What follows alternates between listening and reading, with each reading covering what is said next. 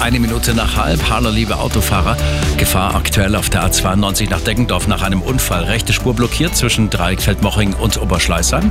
Die A92 nach München zwischen Oberschleißheim und Dreieckfeld-Moching. Auch da ein Unfall und da verlieren Sie eine halbe Stunde. S7 war Pforzhausen immer noch die Streckensperrung aufgrund von Gegenständen im Gleisbett. Hier wird ein äh, Satzverkehr eingerichtet. Ich wünsche Ihnen eine gute Fahrt überall. Das sind die aktuellsten Blitzer Richtung Feierabend.